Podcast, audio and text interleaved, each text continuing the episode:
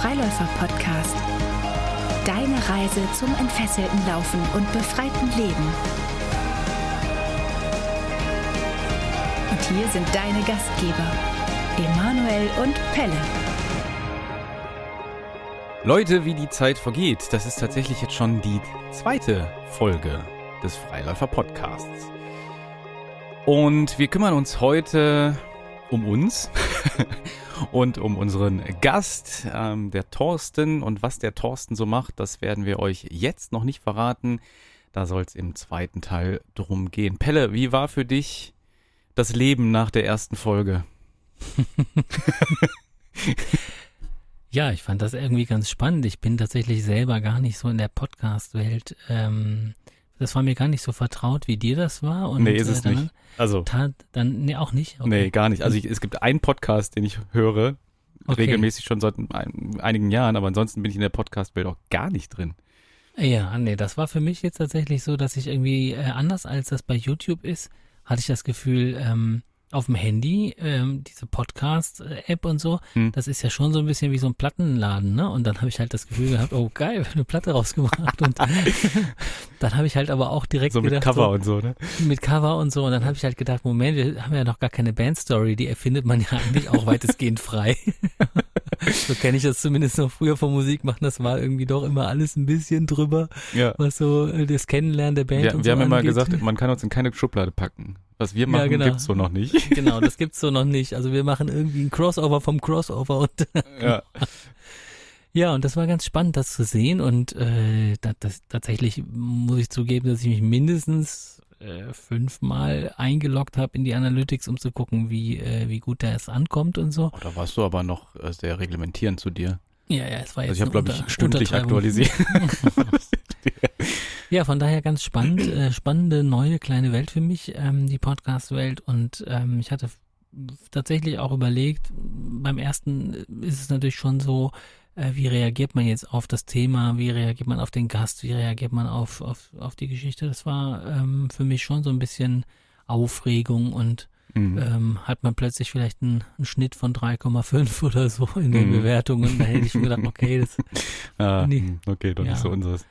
Ja, so war das. Für mich ist es sehr, also mega aufregend tatsächlich. Also, also so richtig aufregend, dass mich das richtig beschäftigt. Also nicht nur jetzt bei dem, den ein, zwei Tagen, als das Ding live gegangen ist und man so die ersten Reaktionen gesehen hat und, und gesehen hat, okay, das hören sich tatsächlich die Leute an, was cool ist. Ähm, das hat richtig in mir gearbeitet, weil ich ähm, dann auch erst gemerkt habe, dass ich mich wieder in so ein, so ein krass kaltes Wasser geschmissen habe von dem ich im Nachhinein dann erst gemerkt habe, was das für mich, was das für mich eigentlich für eine Herausforderung ist. Ähm, und ich gemerkt habe, oh krass, also frei reden ist für mich schon immer eine große Herausforderung und das war für mich damals YouTube auch. Also hm. wer meine ersten Videos mal so gesehen hat, da habe ich mir sehr, sehr, sehr, viel Mühe gegeben, dass ich kein äh und irgendwas drin habe. Und ähm, ich sage immer, dass, dass ich so aus wie so ein Roboter, der in so eine Kamera spricht. Und da habe ich mir halt sehr viel Mühe gegeben, dass das alles sehr sauber ist und alles äh, sehr richtig ist, was ich sage und die Sätze toll gebaut sind und so. Und ich habe mir nach den ersten paar Monaten, als ich dann wusste, okay, ich will das weitermachen und ich will das richtig machen, wirklich die Frage gestellt, wer bin ich denn eigentlich? Also den, den ich da gesehen habe, im Schnitt immer wieder, der, der war ich halt nicht. Und dann ging das wirklich ans Eingemachte für mich, ähm, mich, mich mal wirklich zu fragen, wer ich denn eigentlich bin und wie ich denn dann eigentlich auch rüberkommen sollte, wenn ich denn ich selber sein will. Und frei reden habe ich mir erst sehr viel später ähm, gegönnt oder mich davon frei gemacht, kann man auch, glaube ich, sagen ich habe mich auch frei gemacht, dass ich ernst sein muss. Hat man vielleicht auch irgendwann gemerkt in den Videos. Irgendwann habe ich halt angefangen zu sagen, hey, mache ich halt Quatsch. Ich mache so auch gerne Quatsch. Warum soll ich das nicht in meinen Videos machen? Mhm. Und Podcast habe ich jetzt im Nachhinein erst gemerkt, oh krass, ich muss ja ich muss ja Dialoge führen und ich kann, man kann zwar auch schneiden, aber es ist halt doch eher wie eine, wie eine Live-Sendung und das mit meinem kleinen ADHS-Äffchen im Kopf und mit meinen Wortfindungsschwierigkeiten etc. Das ist für mich schon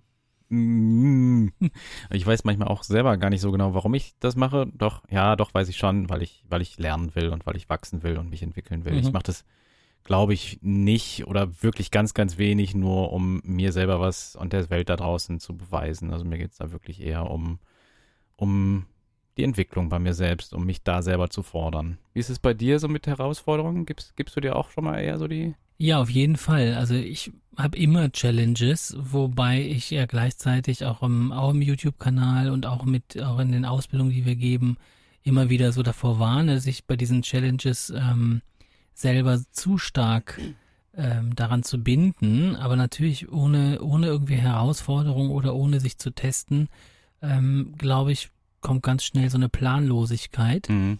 Ähm, jemand nicht vom Fach hat mir mal gesagt, Depression ist die Abwesenheit von Plänen. Mhm.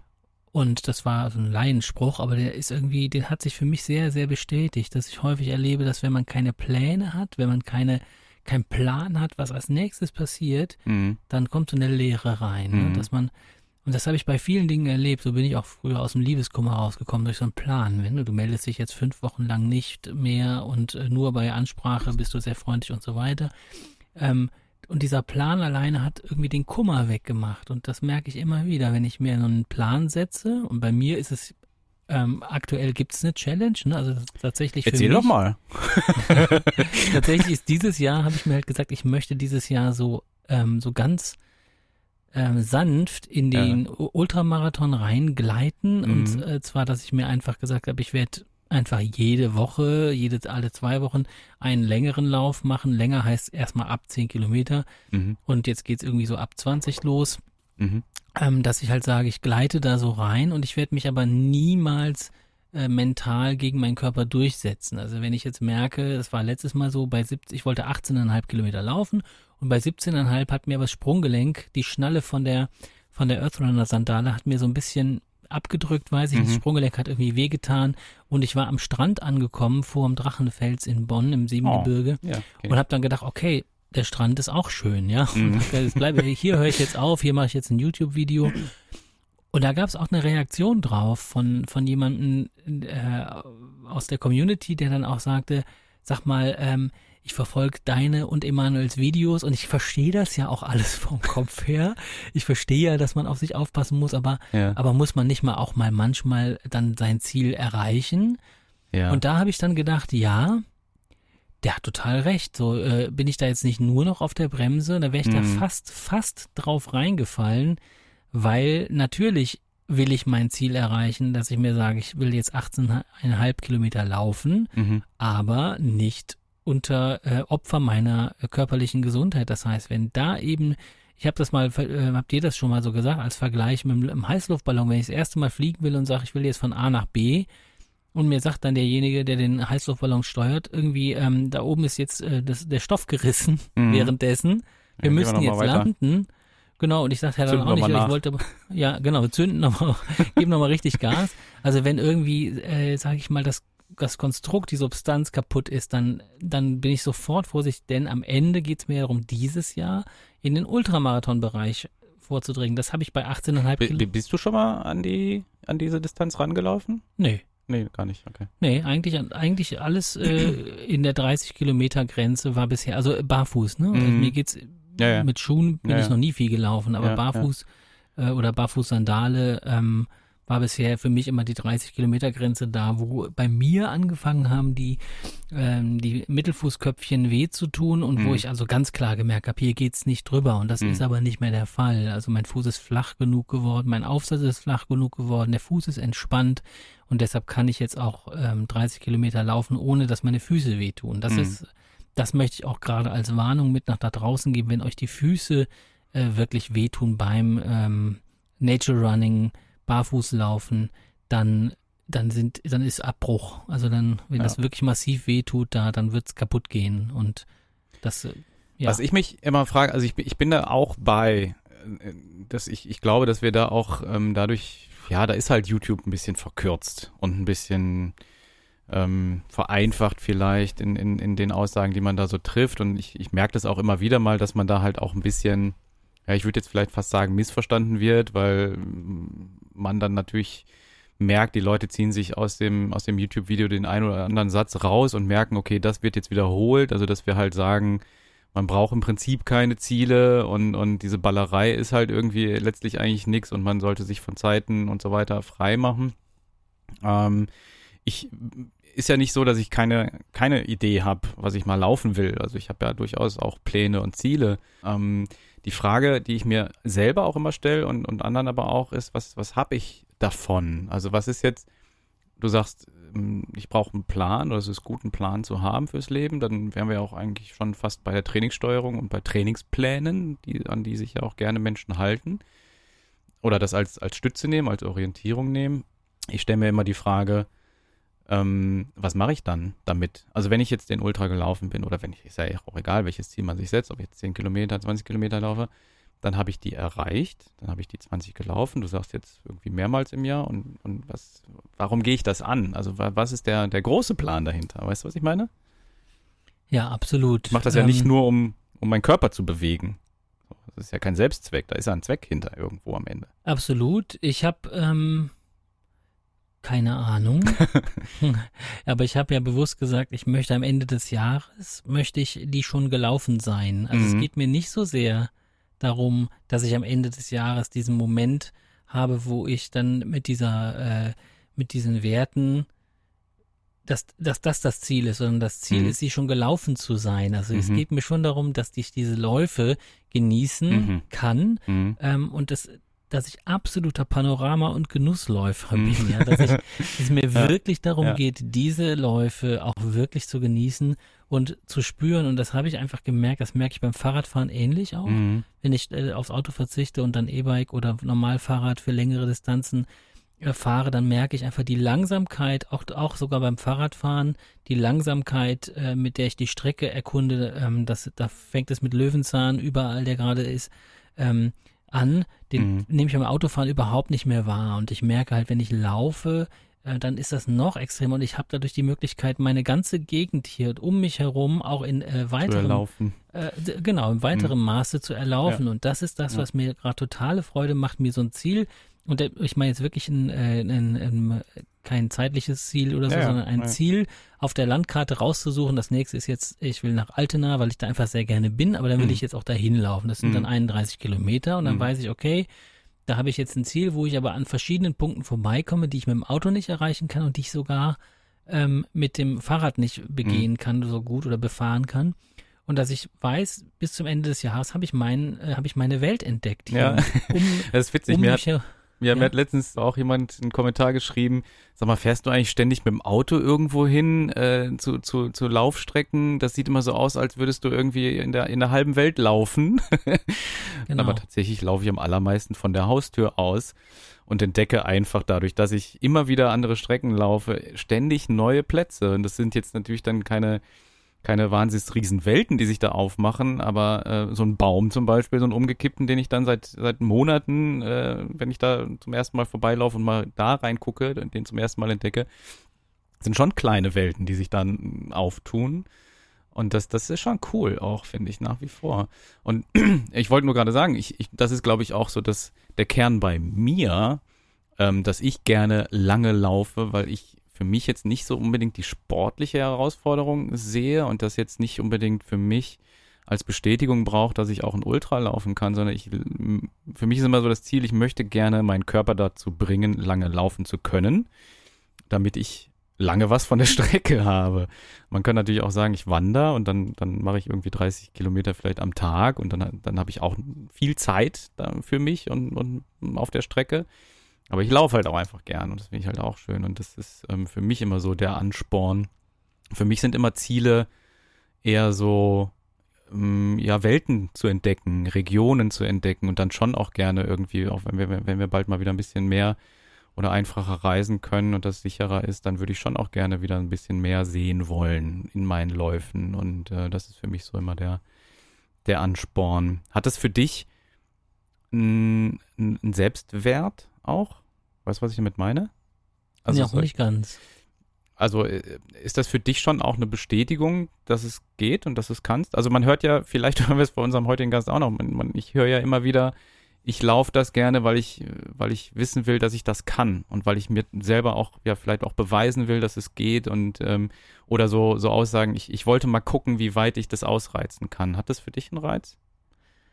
Nee, nicht ganz. Ich bin aber nicht frei davon, ähm, oder ich bin besonders, also mein, mein größter Stressverstärker ist es, beliebt sein zu wollen. Da bin Mhm. ich ganz ehrlich, auch wenn Mhm. ich das äh, für mich nicht ha- wahrhaben wollte, aber ich möchte kein, kein, ich möchte Harmonie, ich möchte nicht äh, negativ auffallen, ich möchte gerne freundlich sein, aber gelingt mir nicht immer. Mhm. Aber die, es ist mir schon wichtig, was andere über mich denken. Und da bin Mhm. ich, da muss ich einfach ehrlich sein und dann scheint es auch ein Ansporn zu sein, äh, Anerkennung dafür zu bekommen. Mhm. Gleichzeitig ähm, kann ich das für mich äh, auch zugeben, dass ich das auf keinen Fall auf so einer ähm, ja, Rambo-artigen, ähm, was für ein krasser Typ ist das denn, äh, äh, Attitüde herausmache, aber Mhm. dass ich irgendwie, dass ich damit irgendwie nach außen gehe oder so, glaube ich, ist schon auch leider noch so drin. Mhm. Äh, ich arbeite da viel dran, aber solange das äh, noch irgendwie da ist, ähm, nehme ich das auch an. Also Mhm. dann muss ich auch annehmen, dass Muss es das mir auch nicht, raus. ja, dann muss ich es annehmen, dass Ja. ich, dass mir das nicht egal ist, ne, dass was andere über mich denken. Das ist einfach nicht so. Mhm. Und ähm, aber ich mache es nicht für andere. Aber ich, ich spüre, dass es diesen diesen Ansporn auch gibt, dass ich sage, übrigens, ich bin jetzt noch ein bisschen, jetzt bin ich 35, jetzt bin ich 40, dass irgendwer sagt so, boah, krass, Ich bin schon auch ein richtiger Läufer. bin auch schon ein richtiger Läufer, ne? So und ähm, ja, das ist schon Ja. schon auch ein Ansporn auf jeden Fall. Ja. Aber es ist nicht, es ist mir nicht wichtig. Also die, die Uhr läuft mit, bin ich Mhm. ganz ehrlich. Also die Mhm. Uhr läuft mit und äh, die läuft nicht, die läuft nicht besonders schnell. Also die, ähm, ich laufe gerade irgendwie bei 17 äh, Kilometer, bin ich irgendwie zwei Stunden und 40 Minuten unterwegs gewesen. Okay. Also auch ein bisschen dabei gedreht. Ja. Aber also ich achte da wirklich Mit Kaffee kochen oder auf, ohne? ohne. Ja. Aber ich achte da wirklich nicht auf die Pace. Also das ist Ja. wirklich auch etwas, was äh, ich kann das Ganze auch in, in mit einer 10er Pace laufen. Das wäre mir sowas von egal. Mhm. Also da geht es wirklich darum, vorwärts zu kommen, vielleicht äh, an Fußgängern vorbeizukommen. Aber ähm, Zehner Pace, da läuft man schon rückwärts, oder? ja, genau. Dann ist es doch mal Zeit für unseren Gast. Freigast. Wir haben heute den Thorsten Hüttemeier zu Gast und der Thorsten Hüttemeier ist ein ehemaliger Absolvent unserer Ausbildung im Barefoot Movement Coach und auch ähm, hat auch den Natural Running Coach abgeschlossen und der Thorsten ist zudem Krankenpfleger, Fachkrankenpfleger im onkologischen Bereich gewesen und Fachkrankenpfleger für Operationsdienst, wo er auch jetzt noch hauptberuflich arbeitet, nebenberuflich schon als Lauftrainer und aber auch Lauftherapeut unterwegs ist. Und ähm, erstmal, bevor du zu Wort kommst, möchte ich dir ähm, stellvertretend für alle Menschen dieser Welt einen Dank für deine Arbeit in den letzten Jahren, vor allen Dingen jetzt im äh, Pflegebereich, im Krankenhaus aussprechen, ähm, dass ihr tatsächlich an der Front dieses Viruskrieges da ähm, kämpft. Vielen Dank dafür und herzlich willkommen, Thorsten. Hallo. Hallo Thorsten. Hi, hi. Thorsten, bevor es losgeht äh, und wir eintauchen, habe ich zehn Fragen für dich. Zehn befreiende Fragen. Thorsten, Sommer oder Winter? Sommer. Obst oder Gemüse? Obst. Fernsehen oder Buch? Buch. Früh aufstehen oder lange schlafen? Früh aufstehen. Herz oder Kopf? Herz. Ordnung oder Chaos? Ordnung. Sommer oder Winter? Sommer. Fliegen können oder unter Wasser atmen können? Unter Wasser atmen können. Viermal in der Woche acht Kilometer laufen können oder einmal pro Woche 32 Kilometer laufen können? Ich nehme die 4x8. Und die wieder mal entscheidendste Frage, ob wir überhaupt weitermachen mit dir oder nicht. Kaffee oder Tee? Kaffee. Ah. Du kannst einen Krankenpfleger eigentlich nicht Kaffee oder Tee fragen. Warum nicht? Die Antwort, die- die Antwort klar ist, der Kaffee wurde ursprünglich, glaube ich, in der Pflege Ach so, ah, ja. Verstehe. Also das da sagen ist- das Sozialpädagogen aber auch und Musiker auch und Tontechniker Ja, auch. Also das, das nehmen, glaube ich, Ja. viele für sich in Anspruch. Ja, ja, ich glaube aber, dass der Kaffee, ähm, das Tee da als Homöopathie gesehen Ach so, ja, wird verstehe. Ja. was die Koffeindose angeht. Nee, das ist schon eine Sache, die im Nachtdienst und so weiter, das äh, geht gar nicht ohne Kaffee. Ich musste noch Ja. ein bisschen darüber nachdenken, was der Friedhof über Kaffee und Tee gesagt hat in, in, in der letzten Ja. Folge. Äh, das, das, nicht so ganz ja, das hat mich, das hat mich sehr gemacht, ne? beschäftigt, tatsächlich im Nachhinein. Ich dachte, ist, ist Kaffee wirklich nur so ein, so ein betäubendes Mittel und man es ist wirklich nur ein Wachmacher und dachte, nein, das ist kein Wachmacher. Das ist ja, also es gibt jetzt vielleicht nicht so eine ausgiebige Kaffeezeremonie, wobei man da, glaube ich, auch in der Barista-Welt Leute findet, die das auch sehr ausgiebig machen und meditativ machen. Und ich habe für mich gemerkt, nee, es geht mir, also würde entkoffinierter Kaffee so gut schmecken wie echter Kaffee, nennen wir ihn mal so, dann Mhm. wäre mir das, also mir geht's nicht ums Koffein. Vielleicht so der allererste morgens schon mal, aber nee, Kaffee ist wirklich eine schöne, leckere, meditative und wenn man es auf, ich finde ja dieses auf dem Weg Kaffee kochen, ich finde es ja großartig. Thorsten, ich habe dich übrigens auf deinem Instagram mit einer, äh, glaube ich, auch Kaffee kochend erwischt, ne? Auf Ja, ja, Weg. mit so einer, mit so einer Espresso-Kanne. Also ich trinke Mega. immer gerne Espresso Ja, aus lass so ich einer. Fehlt für Espresso-Kanne. mich. Aber du, du machst das auch schon mal unterwegs so? Ja, Ah, ja. Großartig. Das, und da, da kann man Mhm. ja jetzt nicht sagen, dass das keine Zeremonie ist, oder? Nein, nein, absolut. Das ist eine wunderschöne Zeremonie. Und ich finde, wenn das anfängt zu zischen, es ist so ein bisschen wie so ein Raketenstart. Ah, danke. Okay, das wollte ich, das wollte ich nur klarstellen aus der letzten Folge, dass das so nicht stehen bleiben kann. Pelle, dein Mann. Ja, ich kann das aber auch nicht ganz so. Oh.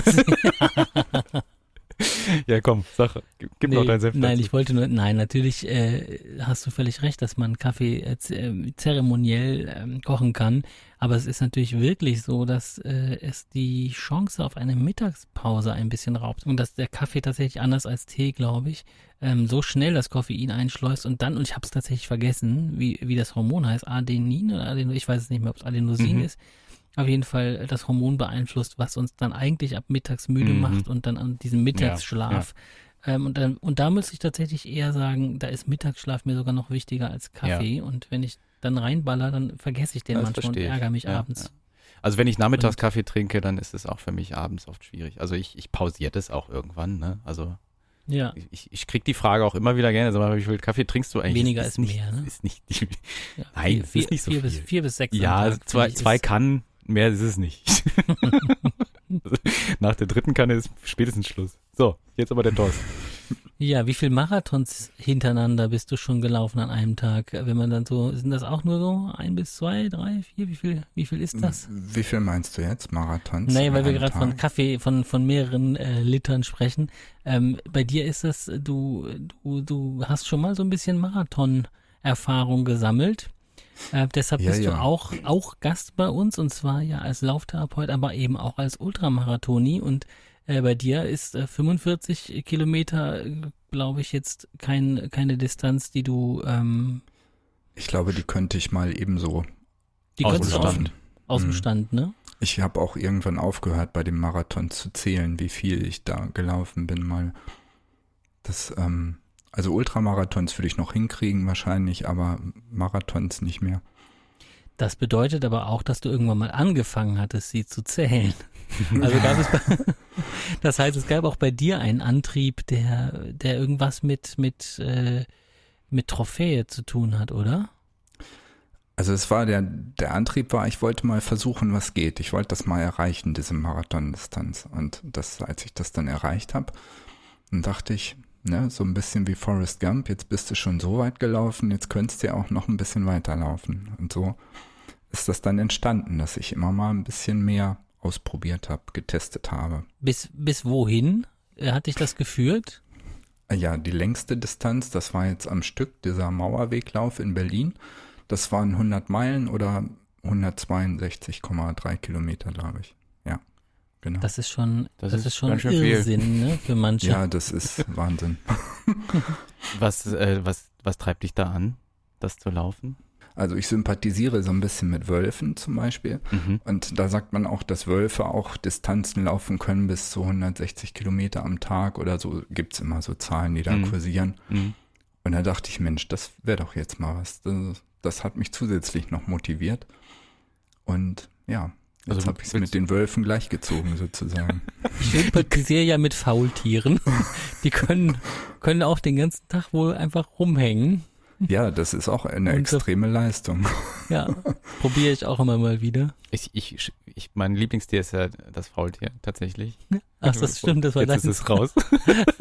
ich einfach diese, also wenn sie sich bewegen, ich, hat das eine unglaubliche Schönheit, diese, Ja. diese, diese ruckelnde, diese, also die, immer dieses Vortasten, die, ne? also die Mhm. ziehen ja immer so ein bisschen wieder zurück, so und das, diese so übervorsichtige Bewegung. Ich finde das so mega ja, das schön. Sind, das sind auch wahnsinnig tolle Tiere. Okay, also du, du äh, läufst so lange, weil du dich gerne zum Wolf machen. Also, nee, du willst es den zeigen. Ja, Oder ich wo- wollte einfach Wolf mal hängt. ausprobieren, was, was so geht an langen Distanzen. Und Ja. naja, in dieser Lauftherapie-Ausbildung, die ich gemacht habe, da waren wir einen Kurs von, ich glaube, 18 Teilnehmern aus unterschiedlichsten Bereichen und da waren auch wirklich viele ähm, Ultraläufer darunter, auch völlig entspannte Leute und so. Und da, äh, ja, das hat einem so, da nochmal so ein bisschen das Interesse auch geweckt, dass mal so, die haben von ihren Läufen erzählt und so und dann kriegt man natürlich Lust, das auch mal auszuprobieren. Und so habe ich mich dann langsam, langsam rangetastet, so über so einen Mehrtageslauf. Mhm. Es waren 125 Kilometer in drei Tagen war das. Die Mhm. bin ich zusammen mit meinem Hund gelaufen Mhm. und äh, hab dann gesehen, ja, das geht, das funktioniert. Und so habe ich dann immer ein bisschen mehr. Und dann irgendwann habe ich mich auch bereit gefühlt für Berlin. Da dachte ich, ja, jetzt, jetzt kannst du das mal angehen. Du hast jetzt gerade gesagt, die, die Neugier, die dich da so ein bisschen hingebracht hat. Was, ähm, was hast du denn entdeckt bei dir? Also ich habe äh, entdeckt, dass wenn man es, äh, sag ich mal, nicht übertreibt, dass wenn man dem Körper Zeit gibt, sich zu entwickeln Mhm. und ähm, den Strukturen Zeit gibt, sich zu entwickeln, dass da eben viel möglich ist, dass da viel funktioniert. Mhm. Und ja, das war, das hat so die Neugierde bei mir ausgelöst. Woran merkst du das? Dass also, wenn der, dass der Körper ausreichend Zeit hat? Kannst du das benennen? Also das ist bei mir, ich arbeite viel immer mit Bauchgefühl und ähm, ein Jahr vorher hatte ich auch über Berlin nachgedacht, aber da hatte ich, das passte noch nicht so richtig irgendwie vom Bauchgefühl her. Und in dem Jahr dachte ich, ja, jetzt ist es soweit. Mhm. Das, Nee, ich meine ich, mein jetzt auch so ne, so, im, im, im Training. Also, Im oder Training, wenn man es jetzt Training ähm, nennen möchte, aber weißt du, was ich meine? So, dass man, Ja, wenn du ich sagst, weiß, was du meinst. Also das, sag ich mal, dass die Beschwerden immer weniger wurden auf läng längeren Distanzen so. Mhm. Ne, du kriegst ja schon irgendwann, dass es mal zieht oder zwackt hier Mhm. und da.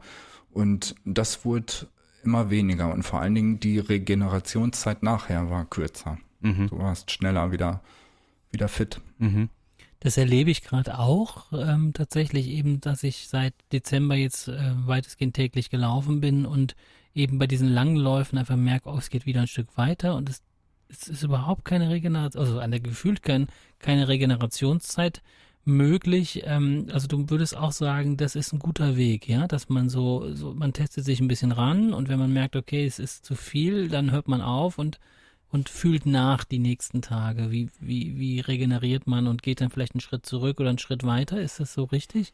Genau, das, das ist so richtig, so würde ich das sagen. Also ich arbeite eben viel mit Bauchgefühl und so Training nach Bauchgefühl auch.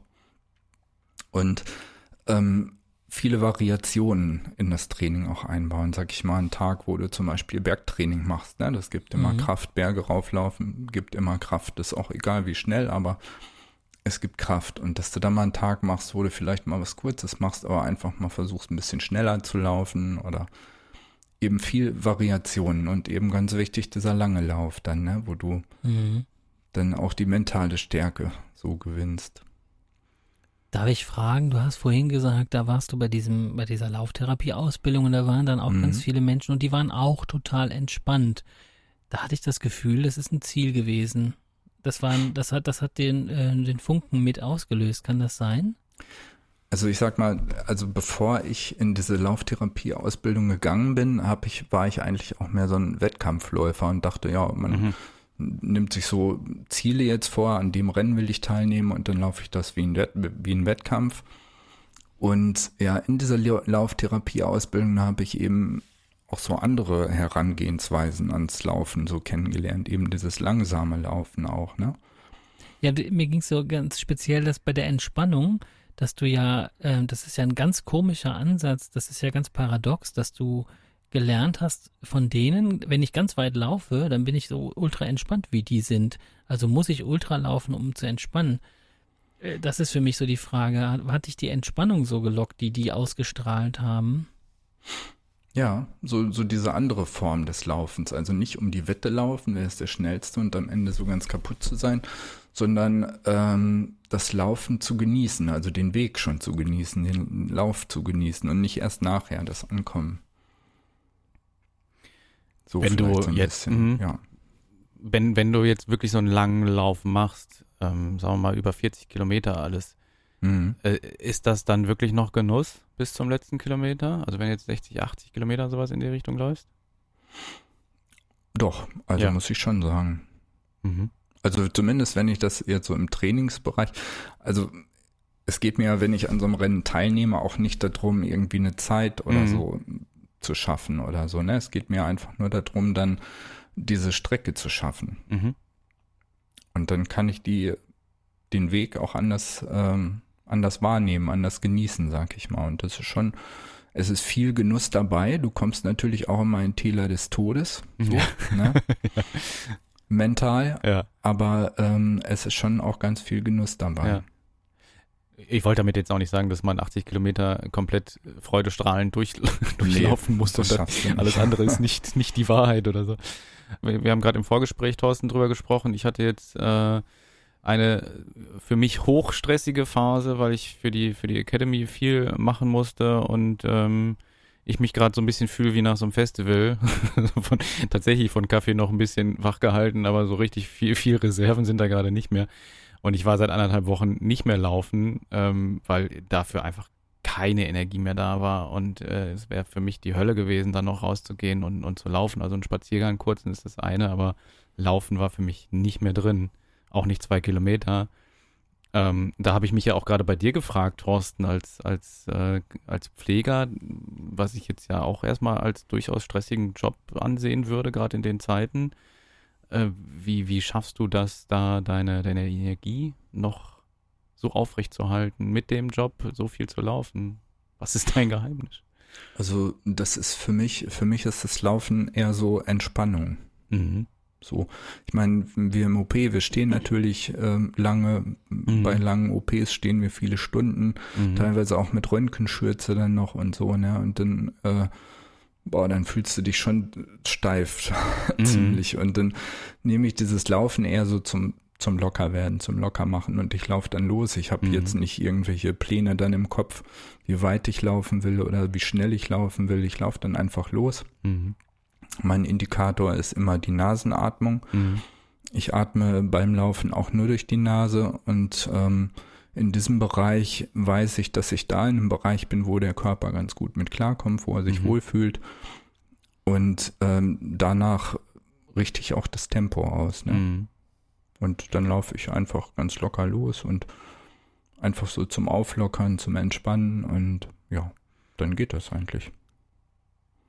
Ich halte das persönlich für eine Falle, Emanuel, wenn mhm. man ähm, bei so, äh, sag ich mal, psychomentaler äh, seelischer Erschöpfung auf die Bewegung verzichtet. Denn also, nee, das, nee, ich habe mhm. nee, nicht auf Bewegung verzichten, aber auf Laufen verzichten. Ja, okay, verstehe. Mhm. Also, ähm, also ich kenne kenn mich da ja auch und ich, ich, ich weiß, ich kann das schon nachvollziehen, was der Thorsten sagt. Und das habe ich früher auch äh, durchaus so gemacht, dass ich nach einem anstrengenden Tag dann halt nochmal laufen gegangen bin und, und natürlich war das erfrischend und macht den, wie man so schön sagt, den Kopf frei und ich habe das auch körperlich verpackt ähm, und es ging mir danach besser als vorher. Jetzt aktuell bin ich eher dazu gegangen, dass ich gesagt habe, nee, ich gehe jetzt nicht noch laufen, ähm, sondern eher spazieren oder ein bisschen Yoga machen, sowas in der Richtung, also schon nochmal raus und sowas frische Luft, klar. Und ich äh, wollte jetzt auch nicht damit sagen, dass ich mich gar nicht mehr bewegt habe, aber dass ich das Laufen, diese körperliche Belastung des Laufens da rausgenommen habe. Ja, macht Sinn. Also dann habe ich das äh, missverstanden. Ich hatte gedacht, du hättest dann äh, auch auf Bewegung verzichtet, aber wenn du was anderes machst und einfach, dann ist, hörst du ja auch auf dein Bauchgefühl, ne? In dem Moment. Mhm. Und mhm. machst eben diesen Gewohnheitsbruch, von dem der Friedhof in der ersten Folge gesprochen mhm. hat, wo du auch eben im Prinzip äh, aus dem Hamsterrad raustrittst und sagst, momentan bin ich ganz erschöpft, wo ich ändere mal gerade oder ich, ich mache mal einen Cut, ne? Und schau mhm. von außen drauf, das ist ja, klingt ja, klingt ja klug. Ähm, ich hatte halt gerade ein Buch gelesen, nee, ich hatte halt gerade ein Buch gelesen, deshalb bin ich direkt so rein ja, von ja. Das, oder bin dabei, Running Buddha zu lesen. Das ja. ist ein Buch, wenn es, wenn das, wenn das draußen jetzt keiner kennt, äh, von einem ähm, tibetanischen, glaube ich, äh, ist es, ähm, Meditationsmenschen und Mhm. der halt eben auch Marathon läuft, jetzt nicht professionell, aber eben auch und der halt sagt, dass viele Menschen eben sagen, dass Laufen für sie die Meditation ist und er sagt halt, äh, nichts könnte falscher sein Ja. für ihn, Ja, weil eben Laufen Laufen ist und den Körper be äh, beschäftigt ja. und ähm, die ähm, Entspannung, die dabei eintritt, ist, äh, wird mit Meditation verwechselt. Und ähm, der Geist, der braucht halt Ruhe, weil wir da genug gefordert sind. Und ich merke halt, dass bei mir da auch ganz schnell mein Geist übernehmen möchte. Wenn ich Mhm. total überfordert bin, will der äh, komplett allen Leuten, also in meinem Körper, allen äh, Instanzen sagen, mach Pause, lauf Mhm. nicht, äh, leg dich hin und so weiter. Und äh, da ist mein, mein Geist leider fehlgeleitet, denn der Geist ist überfordert und braucht Ruhe und mein Mhm. Körper braucht eigentlich Bewegung, weil ich meist mich dann nicht besonders viel bewegt habe. Mhm. Deshalb bin ich da gerade so ja reingegangen. Ja, ja. Mhm. Und ähm, ich zwinge mich tatsächlich dann, mich aufzuraffen und meinen Geist zu ignorieren und zu sagen, ich gehe jetzt laufen und wenn es um 23 Uhr ist, Mhm. für diese eine kurze Runde, Mhm. ne, nicht die 160 Mal, äh, Kilometer, Nicht. sondern die 1,6, diese eine Ja, die Meile eine zu Meile. laufen. Ja, ja, ja. Und dann merke ich jedes Mal, boah, Gott sei Dank habe ich es noch gemacht. Mhm. Ich Ja, denke nee, jedes Mal, der Körper wollte es eigentlich haben, so. Ja, ne? Und mein ja, Kopf ja. dachte, der braucht es nicht. Also ich habe halt immer so, ähm, sag ich mal, Warm-up-Phasen und Cooldown-Phasen in einem Lauf, die, die ich immer einbaue. Und die Warm-up-Phase ist ganz langsam loslaufen, wirklich also mit der Atmung im Einklang, ja. Und dann gucke ich mal nach so 15 Minuten, wie es mir geht, wie ich mich fühle. Wenn es noch geht, dann laufe ich noch ein bisschen weiter. Wenn nicht, dann ähm, ja, gehe ich gleich in die Cooldown-Phase über und laufe wieder zurück. So habe ich eine halbe Stunde. Aber ähm, ja, ich fühle mich gut, weil ich Mhm. weiß, ich, sag ich mal, es ist nicht nur Laufen, ich atme ja auch, ne? Ich atme durch die Nase. Mhm. Und es ist, ja, sowas Meditatives dann. Mhm. Thorsten, Mhm. ähm, ich hätte da auch eine Frage zu deiner Lauftherapie und ähm, deinem, deiner Expertise als Krankenpfleger, OP-Pfleger und onkologischer Fachpfleger. Und zwar, die ist vielleicht ein bisschen unbequem, ich weiß es nicht genau. Ähm, du bist ja schon Mitte 50, wenn ich das so richtig im Kopf habe. Mhm. Also du bist ja schon äh, auch eine Weile in diesem Beruf unterwegs und man kann dich jetzt wirklich als Experten im Gesundheitsbereich auch und im Krankheitsbereich einsortieren, behaupte ich jetzt einfach mal.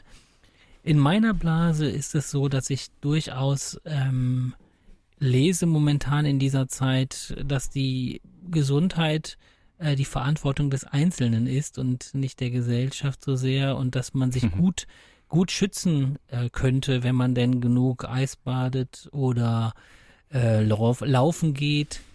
Ich kann mir vorstellen, dass du, ähm, du hast ja gerade beschrieben, dass es wichtig ist für Krebspatienten zu laufen und so weiter. Ich kann mir aber vorstellen, dass du die Grenzen dieser Behandlung äh, kennengelernt hast und dann doch auch Menschen erlebst, die dennoch sterben, obwohl sie Mhm. ein gesundes Leben geführt haben. Was, ich weiß nicht, ob du sowas auch liest, was ich gerade beschrieben hast. Wenn ja, was macht das mit dir? Diese Denke, dass jeder doch einfach nur sich bewegen und gut ernähren soll und dann hätte man sich, könnte man sich auch vor Krankheiten gänzlich schützen. So einfach ist es nicht, ne? Das wissen wir gerade, die wir aus diesem Beruf kommen. Es gibt so viele Unwägbarkeiten und äh, ja, Dinge, die man einfach nicht erklären kann. Äh, das muss man, das akzeptiere ich auch so. Ich habe das mal, da hat mal ein buddhistischer Mönch eine Geschichte erzählt über Tod von jungen Menschen auch und so. Und der hat das verglichen mit einem Sturm. Wenn jetzt so ein Sturm kommt und über den über die Wälder kommt und Blätter runterfallen und so und Äste. Es fallen sicherlich alte Äste runter, alte Blätter runter, aber es sind auch immer junge Blätter dabei, die auch runterfallen. So, ne? Mhm. Und Tolles ich glaube, Bild. so ist so, das, das hat mich auch sehr geprägt. Mhm. Und Stark, ja. ähm, ich glaube, so, so ist das einfach auch. Und so müssen wir es irgendwie ein bisschen akzeptieren. Ich denke, man, das, was ich den Teilnehmern mitgebe, ist, ihr habt eine Menge Möglichkeiten, ihr könnt viel tun. Aber es gibt eben auch immer dieses, ähm, diesen Faktor, den wir nicht berechnen können. Der auch irgendwo vielleicht mit zur Therapie gehört, ne? dass man akzeptiert erstmal, was ist und ähm, und wie wie möchte ich die Zeit verbringen, die ich die ich äh, hier bin noch oder Ja, oder genau. also Lebensqualität, ja. Und da finde ich eben, wie gesagt, diesen therapeutischen Ansatz in dem Sinne wichtig. Du, ähm, wenn du deinen Körper stärkst, dann verbringst du dein Leben mit einer höheren Qualität. Vielleicht Ja. kann man es so ein bisschen. Denn ähm, ne, wenn du, sag ich mal, nicht so schnell kaputt bist oder so, dann, dann hat das Leben irgendwie eine andere Qualität. Mhm. Nur muss Danke ich ihn dafür auch stärken. Da Mhm. gibt's ja immer den, den schönen Spruch, ne, wenn du, ähm, ich habe jetzt die Zahlen nicht im Kopf, aber um zwei Jahre länger zu leben, musst du viermal die Woche laufen. Ah, du hast gerade gesagt, 30 Minuten oder sowas. Dann kommt natürlich immer die Gegenantwort, ja, aber dafür muss ich ja auch dreimal die Woche 30 Minuten laufen. Die Zeit äh, muss ich ja auch opfern, die habe ich Mhm. dann hinten raus quasi wieder.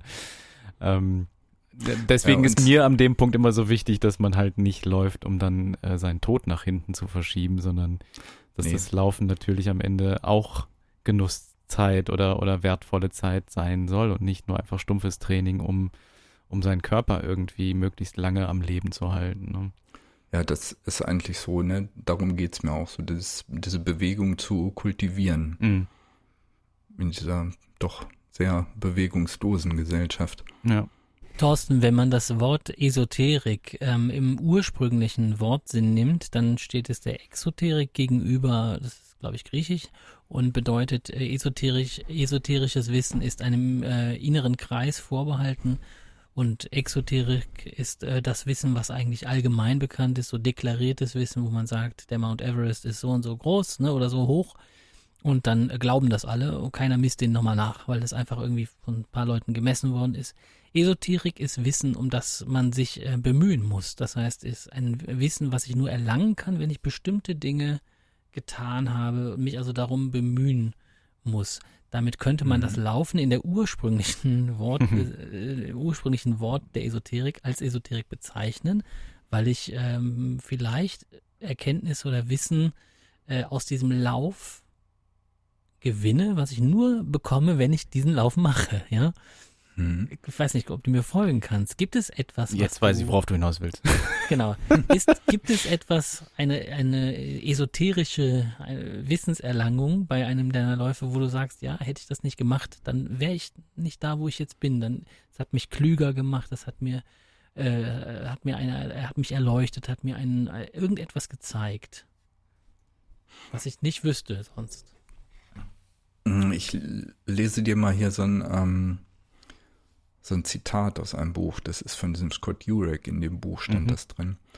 Jenseits der extremsten Erschöpfung und Qual stoßen wir möglicherweise auf ein Ausmaß an Mühelosigkeit und Kraft, das wir uns so nie geträumt hätten.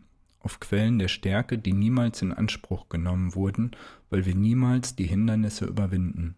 Das stammt von einem William James. Das Mhm. war ein US-Psychologe und Philosoph. Der hat von 1842 bis 1910 gelebt. Also das hatte mich schon ziemlich ähm, interessiert oder das hat mich schon ziemlich angesprochen, dieses Zitat, so dieses Ausmaß an Mühelosigkeit und Kraft, die jenseits der Erschöpfung da sind. Ne? Und das sind so Dinge, an die hätte ich nicht erfahren, wenn ich es nicht gemacht hätte. Mhm.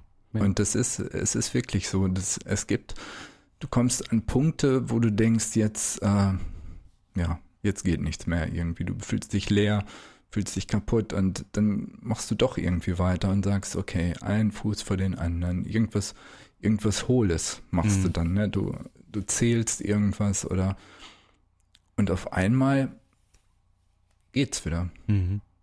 Und du, du läufst, als wenn du, als wenn du gerade losgelaufen wärst, so, ne? Das ist, ist schon ein irres Gefühl. Und das, ähm, ja, das zum Beispiel, diese Erfahrung hätte ich nicht, ähm, nicht erlangen können, wenn ich es nicht gemacht hätte, mal so einen langen Lauf.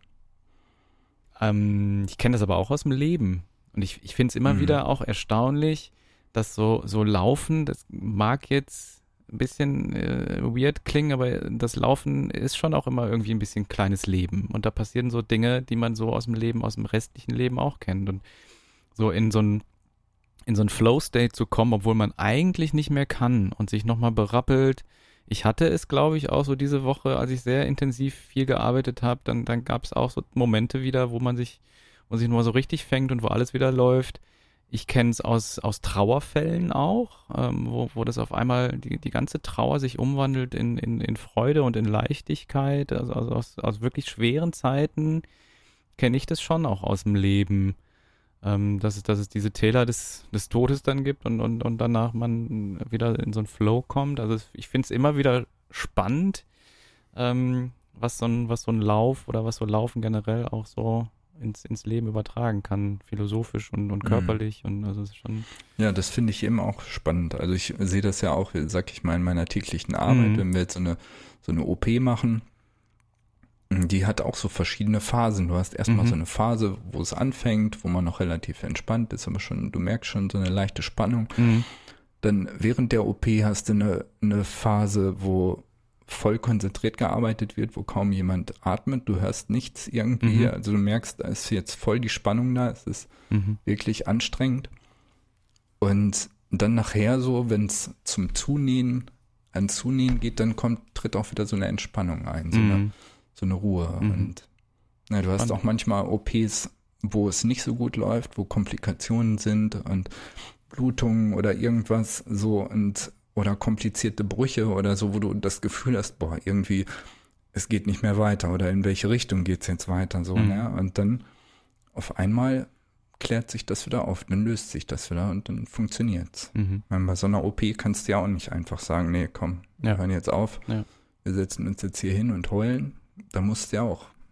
Mhm. Das muss ja zu irgendeinem Ergebnis ja. kommen halt. Ne? Spannend. Mhm. Liebe Leute, ich ähm, danke euch beiden. Es war ein sehr schönes Gespräch. Wir haben vom Thorsten auch alles, was ihr wissen wollt und müsst, wenn ihr denn noch mehr über den Thorsten erfahren wollt und über seine Arbeit als Lauftherapeut, in den Shownotes selbstverständlich verlinkt. Und ähm, den Freiläufer-Podcast gibt es in 14 Tagen wieder. Wieder mit einem Gast, den wir vorher nicht ankündigen, den ihr innerhalb unseres Gespräches kennenlernen dürft, so ihr den diesen Gastin oder diese Gästin nicht schon vorher kennt. Macht's gut, bis in 14 Tagen, habt eine schöne Zeit, lauft, lauft frei, lauft weit, lauft nicht weit, lauft wie ihr wollt oder lauft auch mal eine kurze Zeit gar nicht, ist alles, alles in Ordnung und dann sehen wir uns beziehungsweise hören wir uns wieder. Tschüss Thorsten, tschüss Pelle, tschüss. macht's ja auch gut. Tschüss.